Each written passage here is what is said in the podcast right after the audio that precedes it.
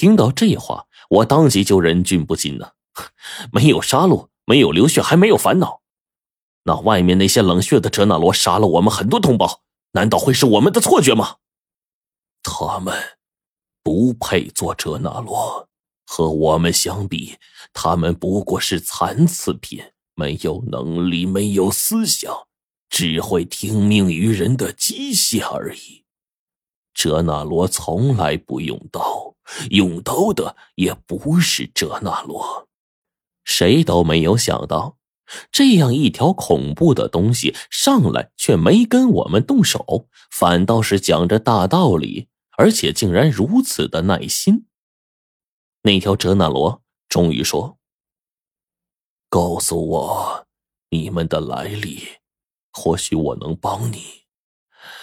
白卵是我的子女，我的子女能力不如我。”生出能力大小不同的白色小卵，哲那罗就是那样。血脉不纯的生育会产生那些残次品，被人利用批量生产，才有了你们口中的那些东西。齐先生和白飞宇大概都没有想到，这条哲那罗神色竟然这么缓和。齐先生想了想，然后胆子大了起来。拱手说：“我们此行的目的就是来找人。我们五个队员被外面的人呐追杀，逃进墓穴，不见踪影了。”齐先生说话的时候一直是抱拳拱手，可是那哲那罗点了点头，表示听清了他的问题，然后却一直指着齐先生抱拳拱手的手，随后。做了一个相反的姿势，对我们也是抱拳拱手，以示客气。谁都没有想到，只是这一瞬间，两方便是化干戈为玉帛了。哲那罗行完礼，才纠正齐先生的手势，说：“拱手作揖乃是老礼，自上古起就有礼乐一说。”古人云：“左手拈香，右手研墨；左手撩袍，右手握刀；左手压右手，左揖以示恭敬；右手压左手，乃是出殡哀悼。”先生，你的礼仪错了。齐先生和在场的人俱是一愣，谁都没有想到这条哲那罗竟然说出这样一番话。仔细一看，齐先生的手势的确不难看出来，他的确作揖给弄反了。齐先生因此呀羞愧不已，抱拳拱手，重新作揖。哲那罗那边则是点了点头，十分的满意，倒是留下我们后面这几个奇异的看着这些。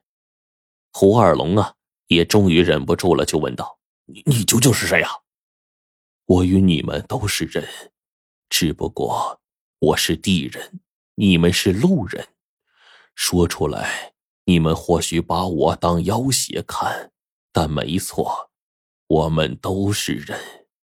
只是在很多年前，有一部分人没有你们的运气好，他们命途多舛，又为了活下去，经历千难万险，最终才得以生存。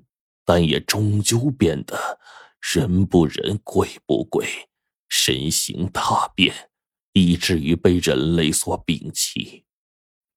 听到他的话，我愣了愣，小心翼翼的问：“你是地人，为了多活些时间，不至于早死，因此用炼妖的方法让自己活下来？”“没错。”哲那罗很坦然的回答。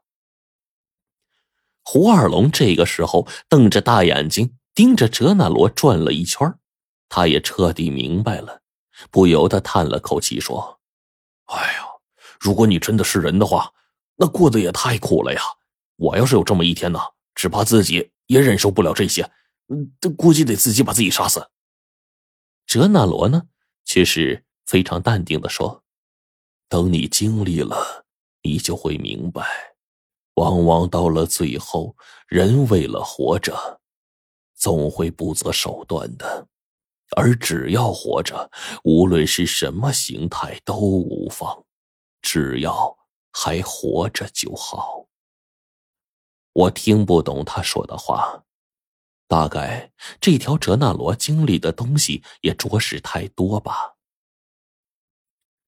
哲那罗这个时候才回答我们的问题：“你说的那五个人我见过，有一个小姑娘很聪明，她躲过了沙阵里四鬼煞的察觉，跑到里面去了。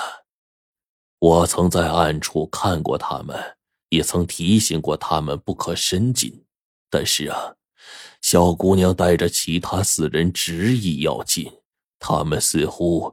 要找什么东西？为了保命，你你没为难开心果吧？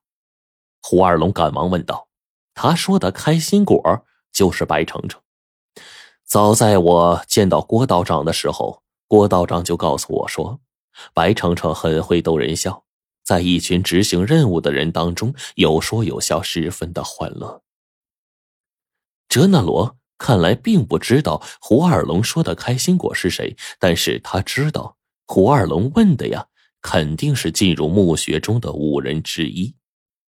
他点了点头，最后叹了口气说：“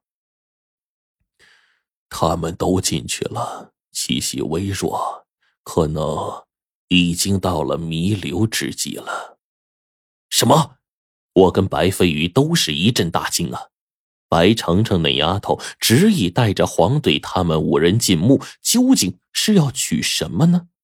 这会儿到了弥留之际，必然已经濒死了。